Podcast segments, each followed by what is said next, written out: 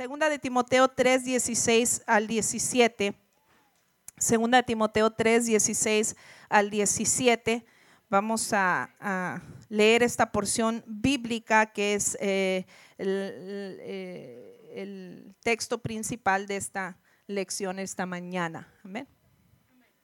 Dice así, pero tú debes permanecer fiel a las cosas que se te han enseñado Sabes que son verdad porque sabes que puedes confiar en quienes te las enseñaron. Desde la niñez se te han enseñado las sagradas escrituras, las cuales te han dado la sabiduría para recibir la salvación que viene por confiar en Cristo Jesús. Toda la escritura es inspirada por Dios y es útil para enseñarnos lo que es verdad y para hacernos ver lo que está mal en nuestra vida. Nos corrige cuando estamos equivocados y nos enseña a hacer lo correcto. Dios la usa para preparar y capacitar a su pueblo para que haga toda buena obra. En esta mañana, como bien lo decíamos, estamos eh, empezando esta serie, El caso de la fe, verdades de vida. Y durante esta serie, ¿verdad? Nos vamos a enfocar en esas verdades fundamentales que tenemos nosotros como iglesia. Nosotros pertenecemos al movimiento de las asambleas de Dios, nuestra iglesia, y las asambleas de Dios tiene una doctrina 100% bíblica y tenemos 16 verdades fundamentales que la organización procura que nuestras prédicas, que todo lo que nosotros enseñamos en nuestras iglesias locales estén cristocéntricas, bibliocéntricas y, y, por ello tenemos estas 16 verdades fundamentales. El pastor venía diciendo cuando nos preguntan en qué crees, sabemos lo que creemos y esta serie de eso se trata, que podamos eh, saber lo que creemos y que nuestras, eh, nuestro sistema de creencias está en un buen fundamento, ¿verdad? Y que como familia entera esto nos va a dar solidez. Como, como eh, creyentes, esto nos va a dar solidez a nosotros y a los nuestros. Dice la Biblia, una casa construida sin un buen fundamento, con seguridad, dice, se derrumba. No solo se destruye una casa cuando una casa se derrumba, sino que todo lo que está dentro también se destruye. Entonces, qué importante es tener un buen fundamento. El mejor fundamento que tú y yo podemos tener en nuestra fe cristiana es la palabra de Dios, es la Biblia. La Biblia, este maravilloso libro, ¿verdad? Eh, que con su lectura transforma vidas, cambia corazones, cambia circunstancias. La Biblia es la palabra de Dios y la Biblia no solamente contiene, como algunos dicen, la palabra de Dios, sino la Biblia es la palabra de Dios. La Biblia no solo contiene una verdad, sino que es la verdad absoluta, incambiable. Dice Mateo 24, 35, el cielo y la tierra desaparecerán, pero mis palabras no desaparecerán jamás. Pueden cambiar las épocas, pueden cambiar las modas, pueden cambiar las costumbres, pueden cambiar muchas cosas, pero algo que nunca cambia es la palabra del Señor. Cuando nosotros tenemos una comprensión eh, de, eh, del valor que es este libro, que, que es la palabra de Dios, vamos a tener un buen fundamento en nuestra vida cristiana y en nuestra vida como seres humanos para tener éxito. Nuestra verdad fundamental, la voy a leer textualmente como la declara las asambleas de Dios, dice, las escrituras, tanto el Antiguo Testamento como el Nuevo Testamento, son verbalmente inspiradas por Dios y son la revelación de Dios al hombre, la regla infalible e inapelable de fe y de conducta. Eh, creo que ahí lo tienen en la introducción de sus notas. Esta es la declaración que nosotros tenemos y ahí usted puede encontrar en paréntesis algunas citas bíblicas que usted puede leer en su propio tiempo para corroborar, corroborar esta verdad. Pero sabe, grandes eh, personajes eh, de, la, historia del ser humano han reconocido, no solo, no solo en el ámbito cristiano, aún en el ámbito secular, han reconocido, ¿verdad?, eh, el valor que tiene este libro que es la palabra de Dios, la Biblia. Mark Twain, por ejemplo, dijo, a la mayoría de las personas les preocupan los pasajes de las escrituras que no comprenden, pero los, los que me preocupan a mí son los que sí comprendo. ¿Por qué decía Mark Twain eso? Es decir, muchos se preocupan por lo que no entienden. Dice, a mí me preocupa lo que entiendo. ¿Por qué? Porque lo que entiendo es lo que tengo que poner en práctica, me tengo que preocupar. A veces no es, tan, eh, no es todo el conocimiento que sabes, sino cuánto de ese conocimiento estamos llevando al terreno de la práctica, porque eso es lo que va a marcar la diferencia en nuestras vidas. Dwight L. Moody eh, expresó, el pecado te aleja de este libro, pero si lo lees, este libro te aleja del pecado. Qué, poderosa declaración. George Washington reconoció, es imposible gobernar correctamente al mundo sin la palabra de Dios. Presidentes eh, y, personajes importantes en la historia reconociendo que no podemos gobernar ni siquiera sin la palabra de el Señor. Abraham Lincoln hizo una referencia a la Biblia y dijo, este gran libro es el mejor regalo que Dios ha dado a los hombres. Si no fuera por él, no podríamos distinguir entre el bien y el mal. Ahora vamos a empezar por mencionar algunos datos interesantes y, algunas generalidades eh, respecto a la Biblia. Eh, para usted que es más nuevo, quizás usted que ya tiene más tiempo, son cosas que ya sabe, ¿verdad? Pero este, esta Biblia es eh, un libro que contiene 66 libros dentro de él. Entonces la palabra Biblia, si usted no lo sabía, es, significa biblioteca. Entonces, esta es una especie de biblioteca. Aquí contiene un libro que, tiene dentro de ella 66 libros, 39 libros en el Antiguo Testamento y 27 libros en el Nuevo Testamento. Este libro fue escrito, o esta Biblia fue escrita en un espacio de 1600 años aproximadamente, de cuando se escribió el primer libro a cuando se escribió el último libro de la Biblia, fueron, pasaron aproximadamente 1600 años, aproximadamente 40 escritores diferentes escribieron eh, eh, eh, la Biblia. Entonces, qué interesante este dato. ¿Por qué? Porque no es como que, ¿verdad? se escribió de la noche a la mañana todo tomó 1600 años, pero lo impresionante de esto es que durante 1600 años que escribieron 40 personas diferentes por lo menos, este, eh, ninguno de estos autores se contradicen. Todos coinciden en un mismo tema cómo Dios se relaciona con el hombre y el hombre con Dios y no se contradicen. Gente de diferente época, gente de diferente estatus social, estatus económico, eh, de diferentes niveles y no se contradicen. Dígame si no es un libro extraordinario. La Biblia es uno de los libros más antiguos del mundo, aunque su origen es antiguo, es un, a su vez un libro nuevo. Es un libro siempre nuevo. Es un libro siempre contemporáneo aunque es un libro antiguo, si tú lees hoy una porción bíblica, la vas a, poder aplicar, la, vas, eh, la puedes aplicar perfectamente a tu, a tu diario vivir, porque es un libro 100%, eh, contemporáneo. Aunque eh, fue escrito en la antigüedad, sigue vigente todos los días esas profundidades que, que, aprendemos y que Dios nos da luz a leerla, eso sigue vigente el día de hoy. Fíjese que este libro también ha sido el libro más perseguido. Muchos han querido aniquilar este libro. En el libro de Jeremías encontramos un rey que quiso destruir los rollos y Jeremías tuvo que volver a escribir todo. ¿Por qué? Porque, eh, este rey eh, quiso destruir los rollos de las escrituras queriendo aniquilar la palabra del Señor. Y como él como este rey, muchos otros a lo largo de la historia han querido desaparecer este libro, pero no han podido lograrlo. Entre esos personajes, eh, Boitare pasó a la historia como una de esas personas que, quiso aniquilar la Biblia. Y él dijo, ¿verdad? Que en, el, en el 1778 se atrevió a decir que 100 años después de esa época, o sea, de los, de los 1778, eh, que 100 años después de esa época cristiana, este libro sería borrado de su existencia y pasaría a la historia y que solo habría ejemplares de la Biblia en, en los museos. Pero pasaron 50 años después de la muerte de Boitare, cuando las sociedades bíblicas, casi en el mismo lugar, donde Boitare declaró lo mismo. Las sociedades bíblicas ah, ah, utilizaron esa antigua casa de Boitare como imprenta para producir miles y miles de ejemplares de la palabra del Señor. Dele un aplauso al rey. Cielo y tierra, dice este texto en la introducción, cielo y tierra pasarán, pero mi palabra, dice el Señor, no pasará. La Biblia sigue vigente.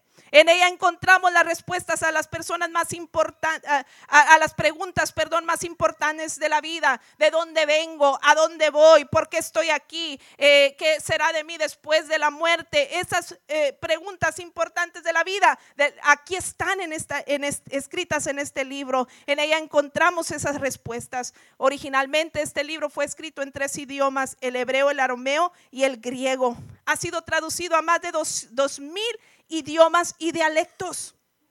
Es el libro que más traducciones tiene, más de dos mil idiomas y dialectos. Es el libro más vendido de todos los tiempos.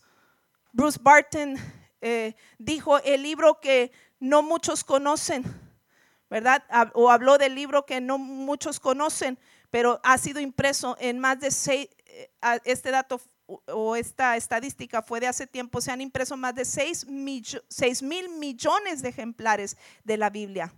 Y sin embargo, Bruce sigue diciendo, el libro que no muchos conocen, fíjese, porque nos falta, nos falta todavía abrazar y conocer más la palabra de Dios. Tenemos una biblioteca hermosa en casa la estamos leyendo, la estamos consultando. Vamos a, valorar después de esta sesión más la palabra de Dios. Ese es el propósito. ¿Cuánto sabemos acerca de, este libro, verdad? ¿Por qué creemos que la Biblia es la palabra de Dios? Primeramente, ahí hay cuatro cosas en la introducción. ¿Por qué creemos que la Biblia es la palabra de Dios? Póngale ahí, por su autenticidad. Por autenticidad creemos que la palabra de Dios porque hay pruebas de que este libro es auténtico. No es un, libro de ficción, no es una fábula, es eh, un libro auténtico, verdad, es verdad de Dios. Entre las pruebas de autenticidad están las siguientes, la historia y la arqueología. Eh, comprueban que los datos y los eventos y los sucesos que están en la Biblia fueron eventos históricos lo corrobora la historia, lo corrobora la arqueología, los que estudian así, los artefactos de, antes, eh, eh, eh, ¿verdad? todo esto, allí esto corrobora que, que, realmente este libro es verdad, habla verdad, ¿verdad? menciona ubicaciones, menciona lugares, eh, ¿verdad? Menciona razas, lenguajes, su cultura de aquel entonces, eh, todo esto, idiomas, dialectos, menciona todo esto y todo está comprobado por ser auténtico, también por la historia y la arqueología. Fíjese qué interesante. Ahora, la exactitud científica.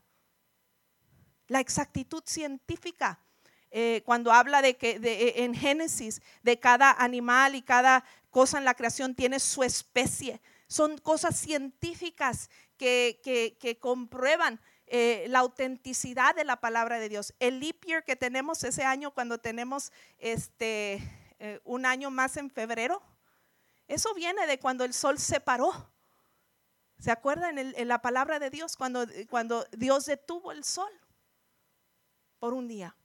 Eso viene de ahí. Entonces hay exactitud científica. Esto no contradice la ciencia, más bien eh, la ciencia comprueba que la palabra de Dios es auténtica. La ciencia ha demostrado que cuestiones que la Biblia menciona y que, había que no había forma de que los hombres del tiempo, de aquel en tiempo, lo supieran. Cosas que la ciencia apenas está descubriendo. La Biblia ya nos hablaba de ellos ya nos hablaba de ello desde el tiempo eh, de, Génesis. La exactitud científica nos dice que es un libro auténtico. ¿Por qué estamos estableciendo esto, hermanos? Dirá usted, pues hermana, son datos, pero ¿por qué estamos estableciendo esto? Usted tiene que saber que lo que creemos no es cualquier cosa, es palabra de Dios y es verdad de Dios y, tenemos que darle el valor que, tiene. Las culturas, las costumbres, la Biblia escribe de todo esto, demostrando, ¿verdad? Eh, eh, que es, que es veraz, ¿verdad? Que es real. La conservación, les mencionaba en los antiguos tiempos, ¿verdad? Se ha querido eh, eliminar y no la han podido eliminar. La conservación también de los manuscritos, mientras hay obras que nosotros aceptamos como verdad, ¿verdad? O que son reales por ejemplo, de las obras de Shakespeare, Shakespeare, por ejemplo, hay bien poquitos manuscritos y sin embargo de la Biblia hay miles de manuscritos o porciones de manuscritos de la palabra de Dios que nos comprueban que, eh, eh, ¿verdad? Que vuelven y comprueban, ¿verdad? que es auténtico. La conservación que ha tenido cientos y miles de manuscritos de la palabra de Dios se conservan de los originales. La franqueza, la Biblia habla con franqueza eh, la Biblia habla de personajes bíblicos y no esconde sus fallas, sus faltas. Esa franqueza nos habla de que es un libro auténtico y real, ¿verdad? Eh, eh, ¿verdad? Nos habla con franqueza de ellos. La integridad, toda la Biblia manifiesta una secuencia y una sesión de hechos perfectamente hilvanada, como si hubiera sido escrita por un solo autor. ¿Cómo es que 40 personas se podían poner de acuerdo sin contradecirse en un espacio de 1600 años, viviendo diferentes experiencias de vida, viviendo diferentes épocas, eh, teniendo diversas quizás opiniones, eh, etcétera, etcétera. Eh, esa, esa cuestión uniforme de la palabra de Dios nos habla de que la palabra de Dios es auténtica. Las enseñanzas prácticas, a pesar de que las, las enseñanzas, ¿verdad?, se escribieron en, en, otro tiempo, siguen aplicándose a nuestro diario vivir. las profecías si alguno, eh, eh, esto no lo podemos dejar fuera, las profecías cumplidas. Hay cantidad de profecías que la palabra de Dios habla y que ya se han cumplido y otras que están por cumplirse.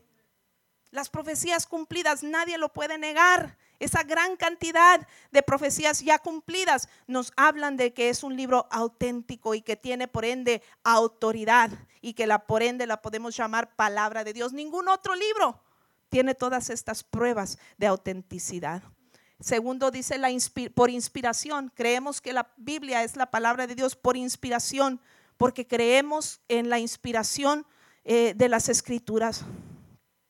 Esto es fundamental para nuestras creencias, el creer, porque si no creyéramos que esta Biblia fue inspirada por Dios, en vano sería nuestra fe. Pero creemos en la inspiración eh, de, las escrituras, eh, ¿verdad? Y esto es, un principio básico de nuestra declaración eh, de fe. En ello descansa, ¿verdad? Toda la teología que viene después por creer que este es un libro inspirado por Dios.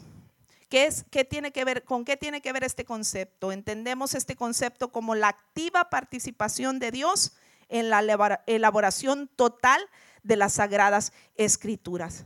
Que Dios fue quien inspiró a los autores, a esos 40 o más autores. Fue Dios quien los inspiró no para escribir sus ideas, no para que no les dio una idea o un tema para que ellos lo desarrollen, no, en su totalidad ellos hablaron lo que Dios les dijo que hablaran, pero Dios respetó la personalidad de cada quien.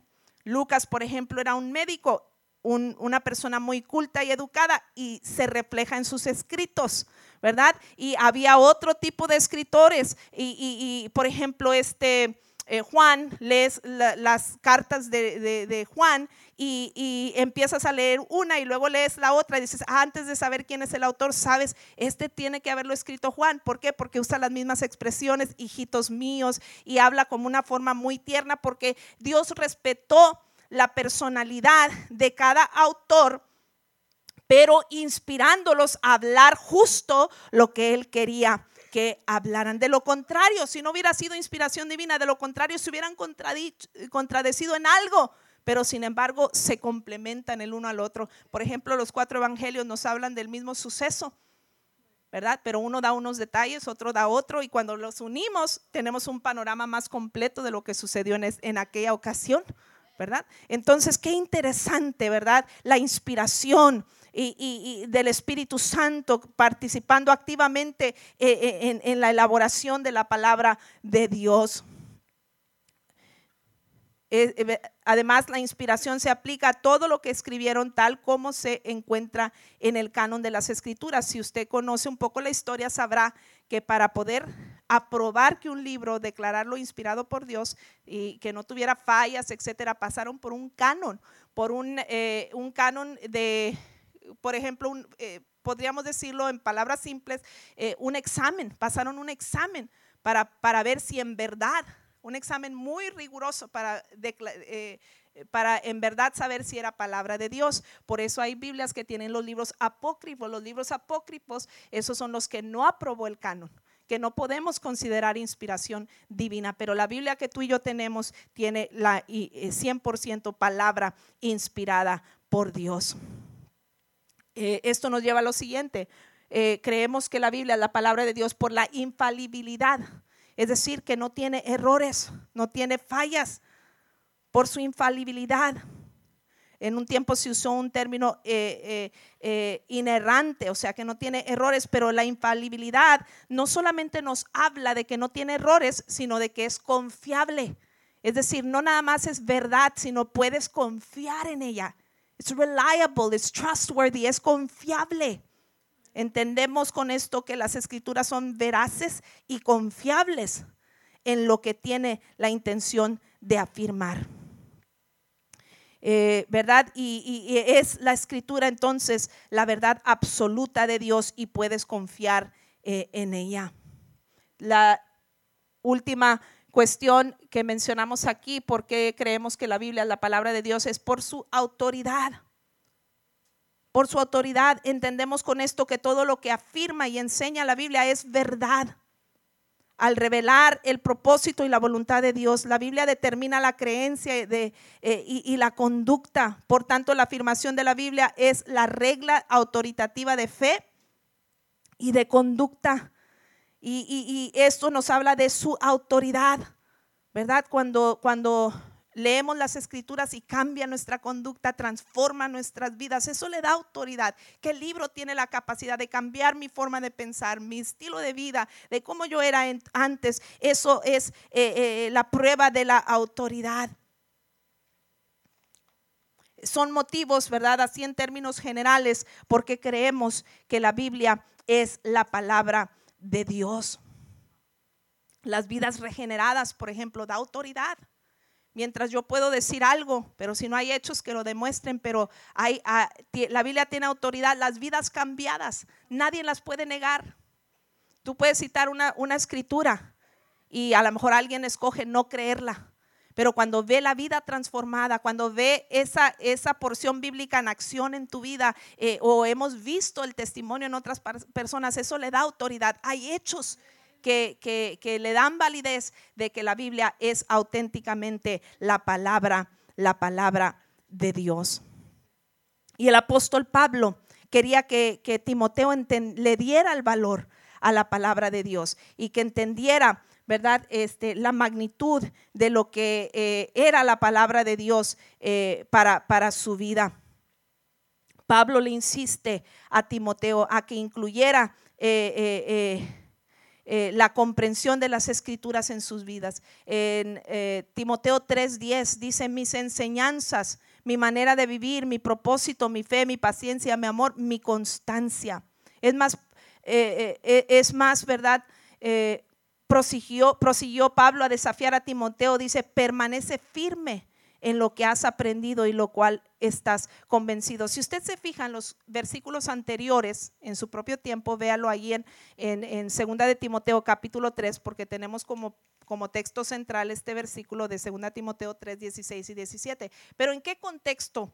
Eh, se escribió esto. Si usted lee desde los primeros versículos del capítulo 3, usted sabrá que está hablándole eh, eh, o está hablando el apóstol Pablo de los falsos maestros. ¿Sí? Pablo está hablando de los falsos maestros, de los hipócritas, de los fariseos, de, los peligros de, caer en las redes de estos, falsos maestros.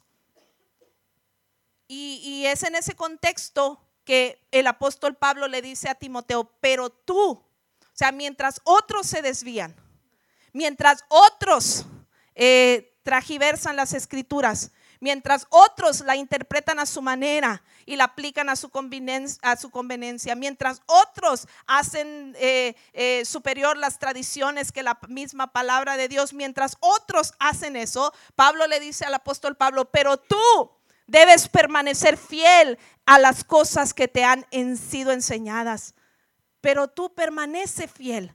No importa que los demás, lo que los demás hagan con la palabra de Dios, hagan o dejen de hacer con la palabra de Dios, mas tú permanece, permanece fiel a, la, palabra, a, la palabra del Señor. Y es en ese contexto que Pablo eh, habla. Ah, así que Pablo también incluye otras expresiones, eh, ¿verdad? Eh, dice, la, permanece que en las sagradas escrituras que te pueden hacer sabio, te dan la sabiduría necesaria para la salvación mediante la fe en Cristo Jesús. Pablo incluyó la expresión toda la escritura, no parte, toda la escritura es inspirada de Dios y toda es útil. Y esto llegó a ser una, una verdad fundamental para el tiempo del Nuevo Testamento y para nuestros tiempos también. En segunda de Pedro, capítulo 3, versículo 15 al 16, el apóstol Pedro también eh, declara cosas similares.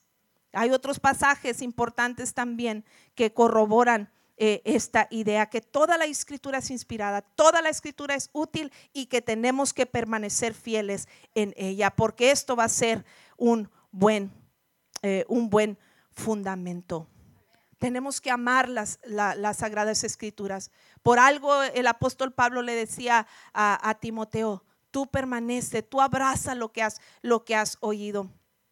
Hay una ilustración o, hay una anécdota de un pastor, ¿verdad? Que fue iba a ir a cenar con eh, una familia de su congregación. Eh, y entonces la familia, oh, andaban emocionados, así como se emociona usted cuando nos invitan a cenar. entonces andaban emocionados, ¿verdad? Porque vienen los pastores a casa. Oiga, había un alboroto en casa y la, ama de casa, la, mamá, ¿verdad? La esposa estaba más emocionada que cualquiera. Oiga, ella dijo, miren, sáquenme la vajilla. No lo podían creer los hijos.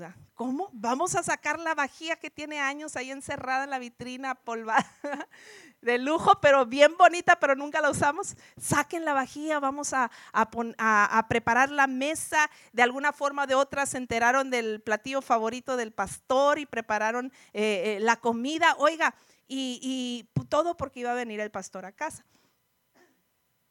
Entonces, perdón.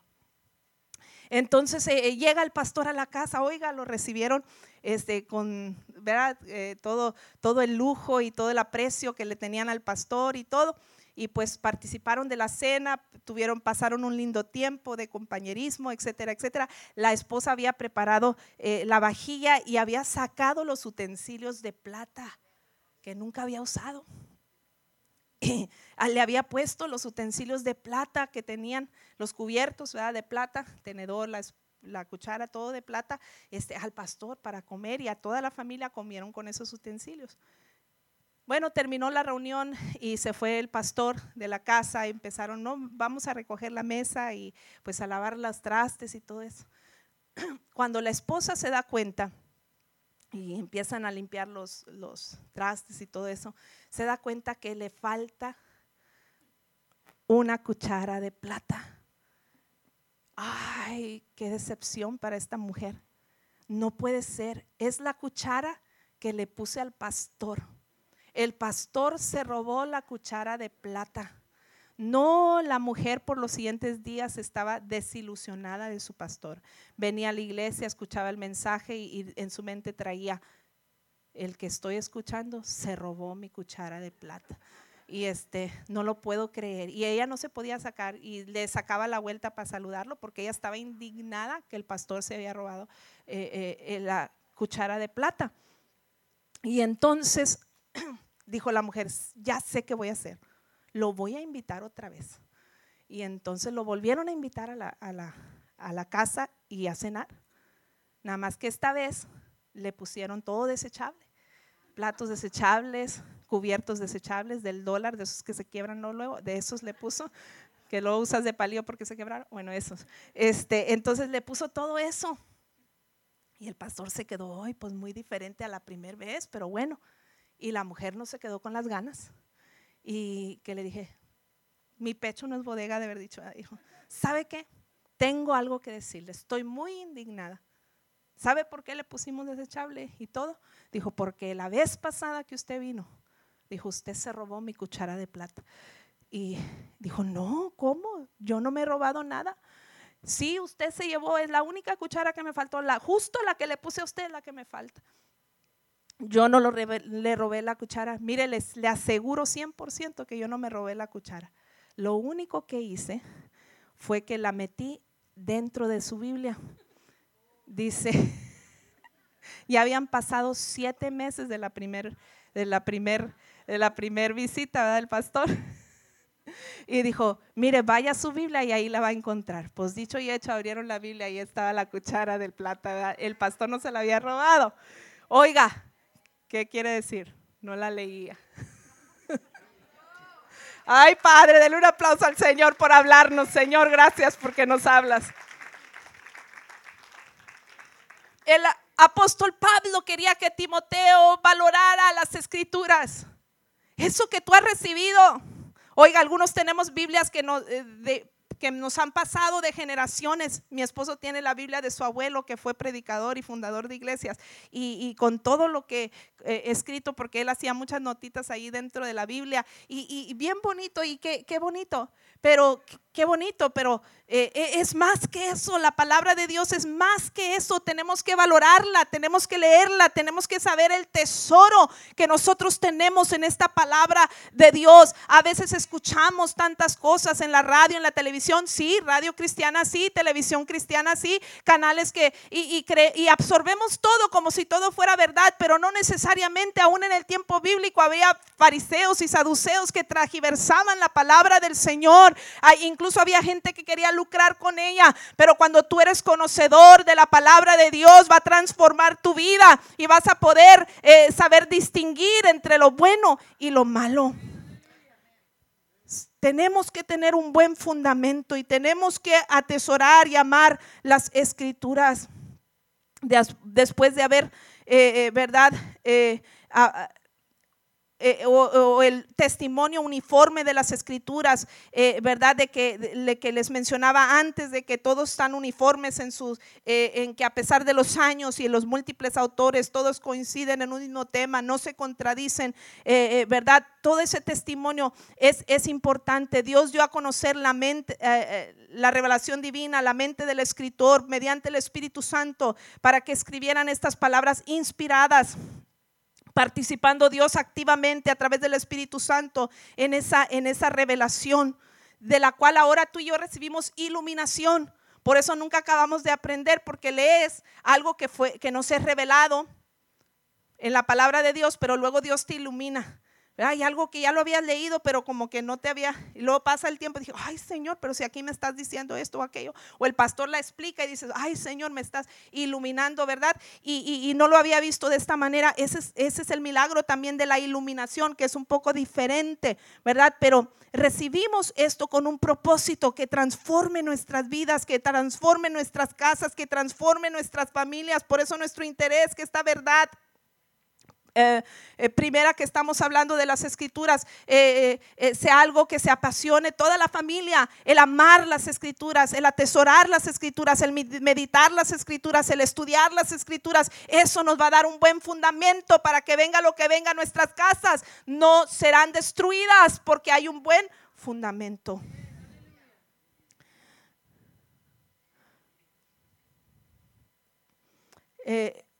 Tenemos, le dijo el apóstol Pablo, tienes que permanecer, otra versión dice tienes que persistir, otra versión dice tienes que seguir, ¿verdad? Las cosas que te han, que te han enseñado. Todo esto tenemos que hacer nosotros, permanecer, persistir, eh, perseguir o seguir, ¿verdad? Tenemos que eh, perseguir y persistir en la palabra de Dios. Timoteo podía poner en ella toda su confianza dando un inmutable valor para equipar al hombre de Dios para cada necesidad que se pueda presentar. Por eso termina diciendo el versículo 17, todo esto te lo doy. Mientras otros hacen eh, lo contrario, tú persiste en esto, en las sagradas escrituras que se te han sido dadas desde tu niñez, ¿verdad? Eh, eh, ¿Y para qué? Para útil, para enseñar, para redarguir, para corregir, ¿verdad? Eh, para eh, que cuando estemos equivocados nos corrija. Dice, Dios la usa para preparar y capacitar a su pueblo para que haga toda buena, buena obra. Timoteo le da ese, ese valor a la palabra de Dios. Eh, ¿Por qué? Hay cuatro aspectos importantísimos que el apóstol Pablo enumera en su recomendación a Timoteo sobre el valor de la, de la, de la palabra de Dios. ¿Por qué tenemos que darle ese valor a la palabra de Dios? Número uno, el testimonio de quien ha aprendido. El testimonio de quien ha aprendido. ¿Qué le dijo el apóstol Pablo a, a, Timoteo? Vamos a verlo detenidamente. Dice, pero tú debes permanecer fiel a las cosas que te han enseñado. Hubo alguien y más adelante dice, sabiendo, sabiendo de quién has aprendido, sabiendo de quién has aprendido, dice, dice esta porción de, Timoteo, o sí, del libro de Timoteo, el apóstol Pablo hablando a Timoteo, sabiendo de quién has aprendido. Pablo le dice, mira, pon atención, esta palabra que recibiste, mira el testimonio de quién la aprendiste. ¿Y de quién la había aprendido el apóstol Pablo? ¿De quién la había aprendido? Dice 2 de Timoteo 1:5, dice, "Me acuerdo de tu fe sincera." Pablo nuevamente hablándole a Timoteo, "Me acuerdo de tu fe sincera, pues tú tienes la misma fe de la que primero estuvieron llenas tu abuela Loida y tu madre Eunice, y sé que esa fe sigue firme en ti." El apóstol Pablo le está diciendo a, a Timoteo, Mira el testimonio de quien aprendiste esta palabra. Esas vidas, esa palabra vivida, eh, ese ejemplo de, testimonio que viste en tu abuela y que viste en tu madre. No, de, no solamente de palabras, sino de hechos. Mira la fe en acción, la fe activa en ellas, la palabra de Dios en acción, la palabra de Dios activa en ellas. Eh, tú tienes que saber de quién recibiste esa, esa palabra. Antes de que Pablo centre su atención en lo que había aprendido, quiere enfatizar de quién lo había aprendido. Y es que frente al carácter de los falsos maestros descritos anteriormente, Timoteo conocía bien la dignidad y el peso moral eh, eh, de, de quienes le habían enseñado las escrituras la fiabilidad de quienes le habían comunicado la verdad. Unido con el contenido de las enseñanzas, esto tenía que eh, afianzar su confianza en las escrituras. Mira, yo confío en esta palabra que es la verdad de Dios, que me eh, enseña para bien, que me, que me beneficia, que me edifica, no solo por su contenido, sino también porque hay, los que me lo comunicaren son fuentes confiables. Por eso usted tiene que analizar bien de qué fuente vienen eh, las enseñanzas y corroborar por usted mismo, como le decía. No porque eh, uno esté hablando aquí al frente, usted mismo tiene que corroborar y por eso en esta iglesia procuramos siempre darles esas hojitas con muchos textos bíblicos. A muchos no se los podemos ahí porque les tendríamos que dar una biblioteca, pero este, pero ahí están unas bases bíblicas. ¿Por qué? Porque usted tiene que saber de quién ha aprendido eh, eh, y valorar la palabra de Dios también y, de quién ha recibido, porque esto nos va a dar confianza en la palabra de Dios. Cuando el contenido de lo que se enseña es la palabra de Dios y la vida de quien lo enseña está en armonía con ella, entonces esto produce una confianza inamovible en quien está aprendiendo. Mire, mucha gente quiere hacer de sus experiencias doctrinas tuvo una experiencia y quiere que todos tengan la misma experiencia. Y aunque eso pasa, ¿verdad? Dios nos da experiencias, pero eh, puede que haya sido una experiencia personal tuya.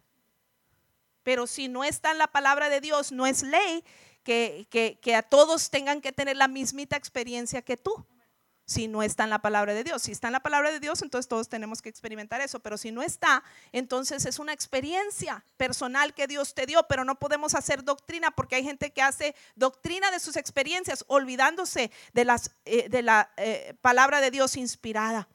Aunque Pablo había sido el principal maestro que Timoteo había tenido, sin embargo, él se refiere a su abuela Loida y a su madre Eunice. Pablo era su maestro pero le dice, mira el testimonio de quien lo recibiste. Yo estoy corroborando algo que tú ya recibiste de, fuentes confiables. Eso te debe de dar este, confianza en las escrituras. la influencia espiritual que Timoteo había recibido durante su infancia en ese ambiente familiar dejó en él una huella permanente, tal como lo afirma el proverbista, instruye al niño en su camino y aun cuando fuere viejo no se apartará de él. Proverbios 22, 6. La influencia de la palabra de Dios en quien la enseña se deja ver a través de su testimonio, en el estilo de vida que desarrolla, en la forma que se conduce. A diferencia de los falsos maestros, los cuales no vienen eh, no viven lo que predican, Pablo le brinda confianza y seguridad a Timoteo y lo anima a seguir de acuerdo a lo que ha aprendido. Es decir, no siga a los falsos maestros, su testimonio no corrobora lo que están diciendo. Sigue la buena palabra que recibiste de gente que te dio testimonio, tu madre y tu abuela. Dele un aplauso al Señor, amén. Segunda de Timoteo 2.15 dice, procura con diligencia presentarte a Dios aprobado como obrero que no tiene de qué avergonzarse, que usa bien la palabra de Dios. Nunca manipule la palabra de Dios a su antoje. Úsela, apréndala tal como Dios la inspiró para nosotros. Número dos, el contenido de lo aprendido.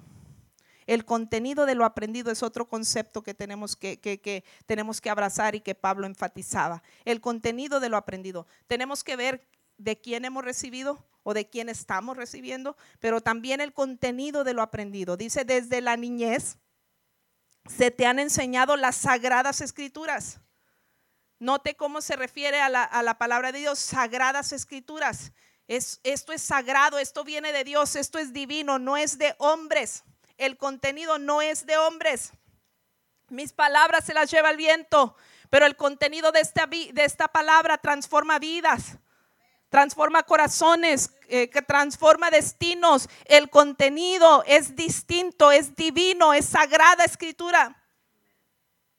Pablo le está diciendo, aférrate a esto cuando le dice persiste, cuando le dice sigue, eh, cuando le dice permanece, le está diciendo, aférrate en esta palabra fiel que no es de hombre, sino que viene de Dios, es contenido de Dios. Las sagradas escrituras. Ahora, eh, para este entonces todavía no se escribía el Nuevo Testamento tal como lo tenemos. Entonces, ¿a qué se refería al Antiguo Testamento? Es decir, tanto el Nuevo como el Antiguo Testamento son palabra de Dios y tenemos que aferrarnos a ella porque son sagradas escrituras.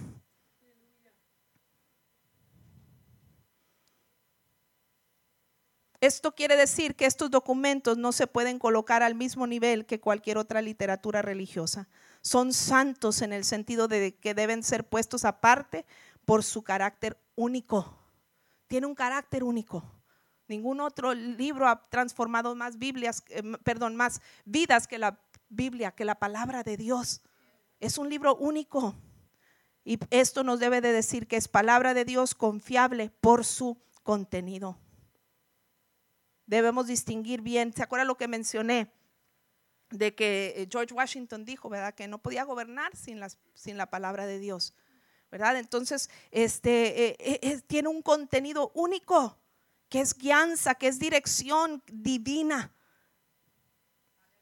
Impacta nuestras vidas, nuestros corazones como ninguno, ningún otro libro, ¿verdad? debemos distinguir bien entre la palabra de Dios y las ideas de los hombres, ¿verdad? Por ello la importancia de que como iglesia conozcamos la palabra de Dios. No debemos aceptar todo lo que se nos ofrezca sin analizar su contenido. Porque alguien me puede enseñar algo, bueno, eh, vamos a ver, dice o no dice, corrobora o no la palabra de Dios ese, ese contenido. Ah, sí, ok, perfecto, entonces adelante. Ah, no, entonces no lo acepto, lo rechazo. Tienes que aprender a filtrar, ¿verdad? En el nombre del Señor. Eh, porque el, eh, tenemos que considerar, dice Pablo, el contenido también de lo aprendido. Jesús denunció a los fariseos por enseñar al pueblo ideas de hombres eh, que como consecuencia dirigían al pueblo a errar en su adoración y en su desarrollo de, eh, de la vida. Mire lo que dice Marcos 7, 5 al 8. Entonces los fariseos y maestros de la ley religiosa le preguntaron, ¿por qué tus discípulos no siguen nuestra antigua tradición? Ellos comen sin antes realizar la ceremonia de lavarse las manos. Jesús contestó, hipócritas, Isaías tenía razón cuando profetizó acerca de ustedes, porque escribió, este pueblo me honra con sus labios, pero su corazón está lejos de mí.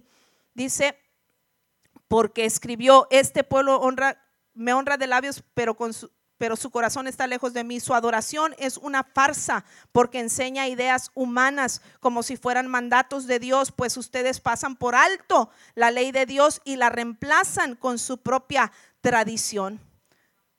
Qué, cosa tan interesante. Aquí eh, no es que todas las tradiciones sean malas, hay tradiciones buenas, pero las tradiciones no pueden estar por encima de la palabra de Dios. ¿Sí me explico? No pueden estar por encima de la palabra de Dios. Y esto es lo que habían hecho eh, los fariseos y religiosos de aquel entonces. Eh, sus tradiciones las estaban poniendo por encima de la palabra de Dios. Estaban poniendo por encima eh, de la palabra del Señor. Y, les, y dice, mire, Dios, Jesús no esconde o la palabra de Dios no esconde, le dice, mira, ustedes son esos hipócritas de los que profetizó Isaías. Ustedes son esos hipócritas que profetizó a Isaías antes, porque me honran de labios, pero su corazón está lejos de mí. ¿Por qué? Porque mire, eh, la verdadera religión tiene que ver con el, hombre interno, pero el religioso eh, pone más atención a lo externo. ¿Verdad? Aunque lo externo refleja lo interno, ¿verdad? Pero, pero eh, pone atención y a veces es más fácil ver lo externo. ¿Por qué? Porque los, por eso los fariseos dice que estaban en las plazas eh, eh, haciendo oraciones elocuentes para que todo el mundo les aplaudiera. Oh, mira cómo habla, mira cómo Dios lo oye, mira qué santo es, mira cómo, cómo, cómo hace esto, cómo hace aquello. Eso les gustaba a los fariseos. Pero dice, están reemplazando eh, la tradición por la verdadera palabra de Dios, porque por dentro son, porque son hipócritas, por dentro son pecadores, por fuera dan una apariencia de religiosidad, pero por dentro son pecadores. Reemplazan a Dios por su propia, por su propia eh, tradición.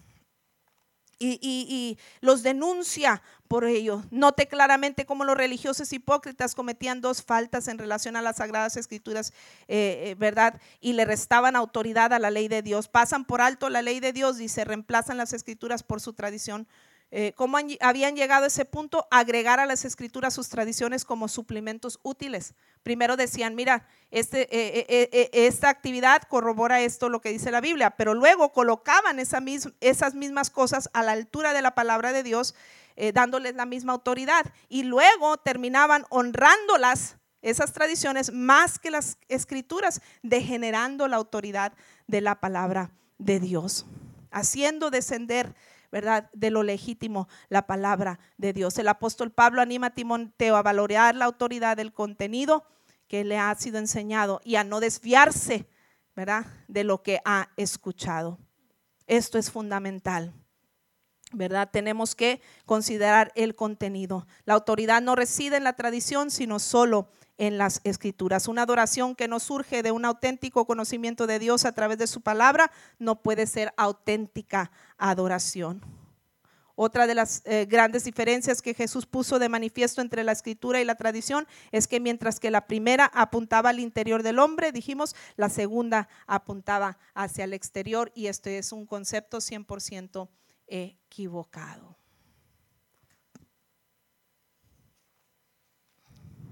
Las escrituras son divinas, las tradiciones son humanas. Las escrituras son divinas, las tradiciones eh, son humanas. Y por último, la tradición surge de la interpretación hecha por hombres pecadores y por tanto poco confiables.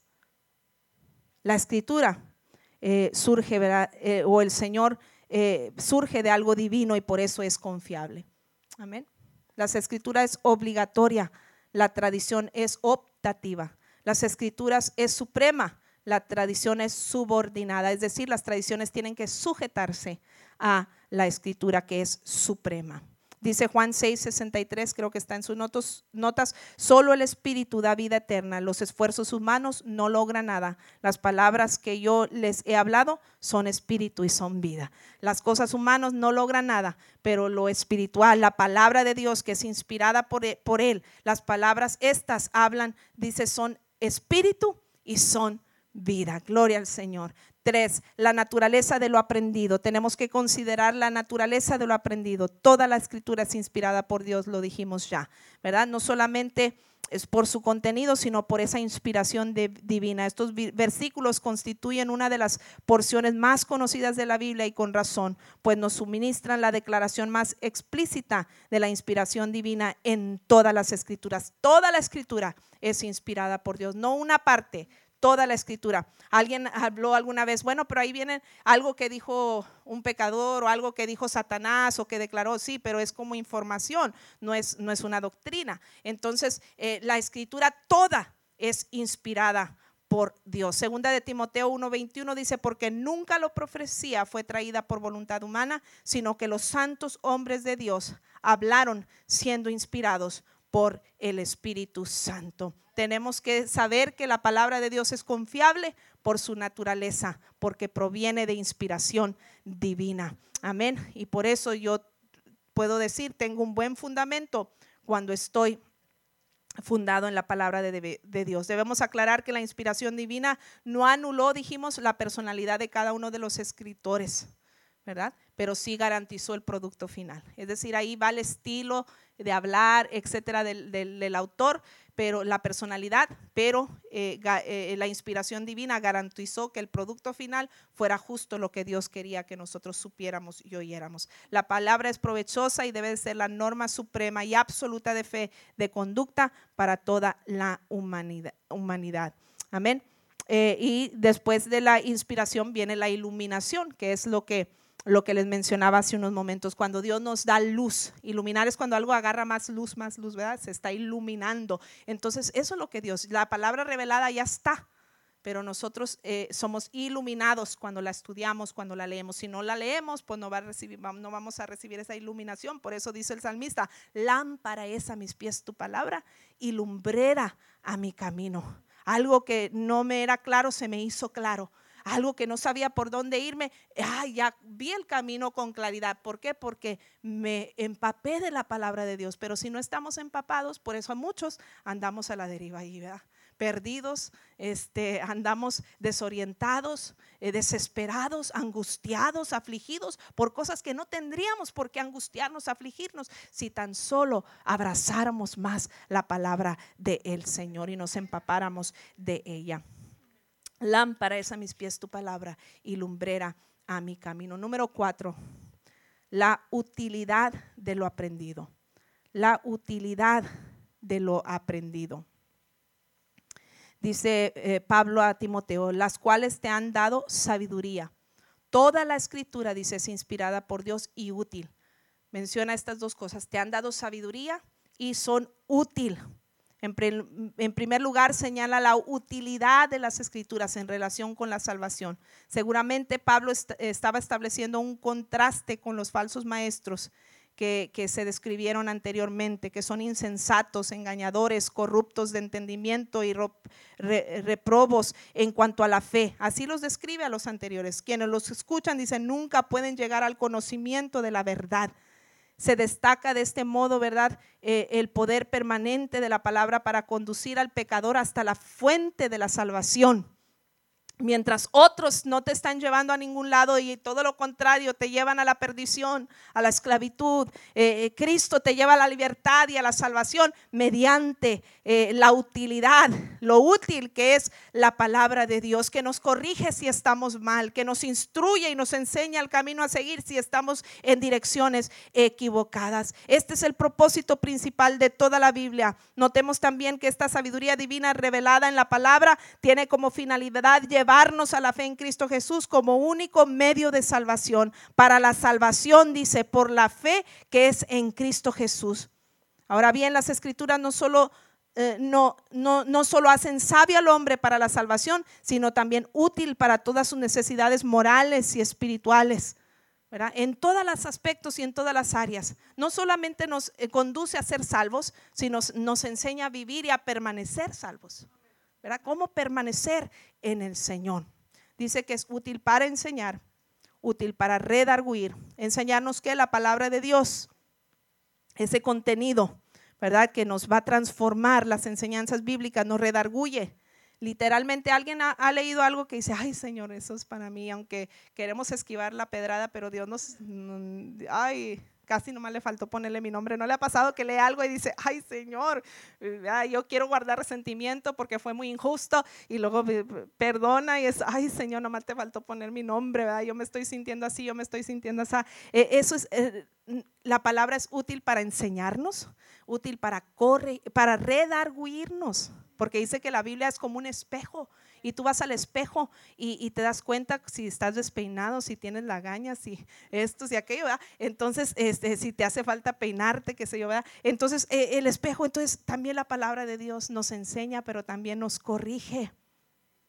Nos corrige, dice Hebreos 4, 2 y 13, que la palabra penetra hasta partir el alma. Yo siempre pienso en ese texto y digo, digo nos hace cirugía espiritual la palabra de Dios. Y a veces nos duele. ¿Qué cirugía no duele? Duele.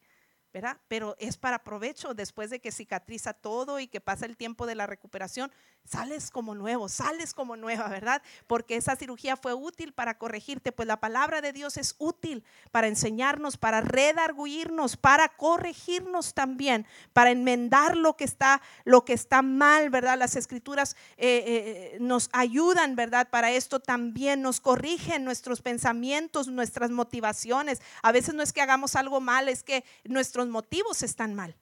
Y Dios corrige tus pensamientos, corrige tus motivaciones, corrige tus acciones, mostrándote aquello que no es correcto y lo que es correcto, ¿verdad? Eh, eh, lo que agrada y lo que no agrada a Dios. Eh, mientras el diablo dice ha venido para matar, hurtar y destruir, la palabra de Dios ha venido para traerte corrección y llevarte a la vida eterna y a la vida en abundancia que Dios quiere que tú experimentes. Por ende, la palabra de Dios es necesaria, necesaria eh, eh, en nuestras vidas porque nos corrige. Y dice, para instruir en justicia, comunica la idea de entrenar a un niño, de instruir, ¿verdad? Así los creyentes, ¿quieres crecer? ¿Quieres avanzar? La Biblia dice, yo no quiero que se queden enanos el resto de sus, de sus días. Yo quiero que crezcan, yo quiero que avancen, yo creo que quiero que sean discipulados, llevarlos de gloria en gloria, de triunfo en triunfo, pues la palabra de Dios va a ser esa instrucción que nos va a llevar a la madurez para experimentar toda la plenitud de lo que Dios quiere que nosotros experimentemos. Si pueden pasar los músicos, por favor. Y dice, a fin de que el hombre de Dios sea perfecto, enteramente preparado para toda buena obra. La palabra de Dios tiene la capacidad de hacer que el hombre de Dios, no solo el predicador, sino cualquier creyente, sea perfecto, es decir, completo y maduro. Sabemos que la, perfección en cuestión del hombre es relativa, ¿verdad? Porque Dios es el único perfecto, pero Dios quiere perfeccionarte en esa, en esa relatividad, ¿verdad? Eh, en la que podemos ser perfeccionados los hombres. Eh, Dios quiere que seas perfecto, completo, eso es sinónimo de completo, de maduro. No necesitas de otras cosas como tradiciones religiosas o doctrinas de hombres. La instrucción por medio de las escrituras asegura a cada creyente la plena preparación para cumplir todas las demandas del Evangelio. Pero notemos que es capacitación, no solo es, esta capacitación no solo es teórica, sino que ha de concluirse necesariamente en toda buena obra. Cuando nosotros en verdad nos apasionamos de esta palabra, que es el buen fundamento, eso se va a traducir en hechos, eso se va a traducir en buenas obras, en vidas cambiadas, en circunstancias eh, cambiadas, en destinos cambiados para bien. Por eso es importante que valoremos, como Pablo le recomendó a Timoteo, a valorar las sagradas escrituras. La Biblia no fue dada, nos fue dada no para nuestra información, sino para nuestra transformación. Léala para ser sabio, créala para ser salvo y practícala para ser santo. Salmo 119, versículo 165 dice, los que aman tus enseñanzas, tienen mucha paz y no tropiezan. ¿Quieres más paz? ¿Quieres una paz verdadera y genuina que perdure? ¿Quieres que tus pies estén libres de tropiezo? Vamos a leer y atesorar y amar las enseñanzas de Dios a través de las sagradas escrituras. Póngase de pie mientras concluyo. Ah, hace tiempo atrás el pastor compartía una anécdota de la Biblia si la Biblia la tratáramos como el celular. ¿Se acuerda? si la Biblia la tratáramos como el celular. ¿Qué hacemos cuando se nos queda el celular en casa? Yo lo he hecho muchas veces. Mi colonia tiene dos entradas. Y yo muchas veces me he regresado, en la, salgo por una y entro por otra. ¿Por qué? Porque se me olvidó el celular. Y a regresarme, a levantar el celular. Porque hoy en día no podemos vivir sin el celular, ¿verdad? Y, y, ¿qué si tratáramos a la Biblia como tratamos al celular? Que no podemos salir de casa sin ella. Que no podemos vivir sin ella. Yo les he mencionado en otras ocasiones, mire, tengo la aplicación de la Biblia en mi teléfono, hay muchas versiones eh, eh, en esa aplicación. Hasta te lees, si quieres te la lees, si, si eres flojito para leer o flojita para leer, te lo lee. Oiga hermano, ¿qué más queremos? ¿Qué más queremos? Hoy en día no tenemos excusa. ¿Qué más queremos? Y eh, este y, acostumbro con los niños antes de la escuela leer el versículo del día que nos envían ahí. Y no solamente lo leemos, pensamos, ok, ¿cómo lo vamos a aplicar hoy en nuestro día? ¿Qué vas a hacer en la escuela para aplicar esto? ¿Qué vas a hacer en tu día para aplicar esto? Y oramos que Dios nos ayude a atesorar y aplicar esa palabra. Y oramos por, por otras cosas, ¿verdad? Pero entre ellos lo que, lo que meditamos de ese texto. Y, y es intencional para que en el día estemos masticando la palabra del Señor. Si tratáramos la Biblia como nuestro celular, no puedo salir de casa sin ella. No puedo vivir sin Él. ¿Y cómo estamos muchos con el celular? Viendo, y lo acabas de ver el celular hace un minuto, pero vuelves y miras, y vuelves y miras, y estás viendo, y quién me mandó texto, y quién me mandó WhatsApp, y qué pasó nuevo en, en las redes sociales. Y ahí estamos checando, y las noticias que nos ponen ahí en el internet, y ahí estamos cheque, cheque, cheque, una y otra vez. Si consultáramos la Biblia como consultamos el celular. Si viéramos la Biblia,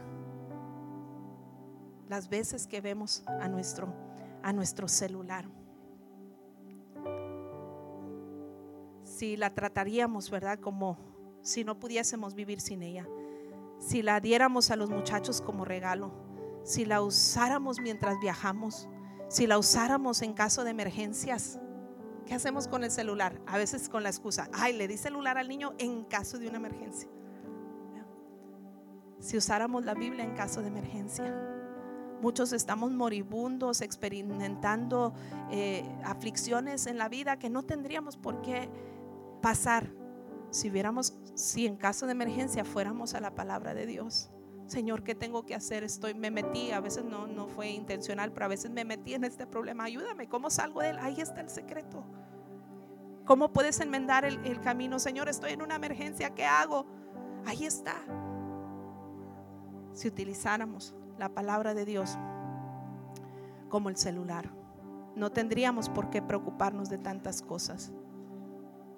Ahora, el, celular, a veces eh, compramos un celular, pero como mil cargadores. ¿Por qué? Porque este, se acaba el cargador, ¿verdad? Porque se afloja o se, se, se, quebró por dentro, qué sé yo. Pero también lo típico, ¿no? Que alguien me lo agarró. La, no le pegue, hermana. ¿Qué te dije? Agarraste mi cargador, me lo perdiste, ¿verdad?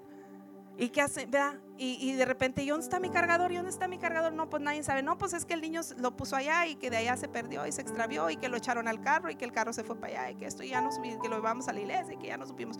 Y, el, y a veces compramos más, casi, casi podríamos comprar otro teléfono con todos los cargadores que hemos, que hemos comprado. Pero ¿sabe qué? Mientras el celular necesita carga, este no necesita carga. Este viene bien cargado. Bien cargado todo el tiempo vigente. Bien cargado todo el tiempo. Nada más está que echemos mano de él.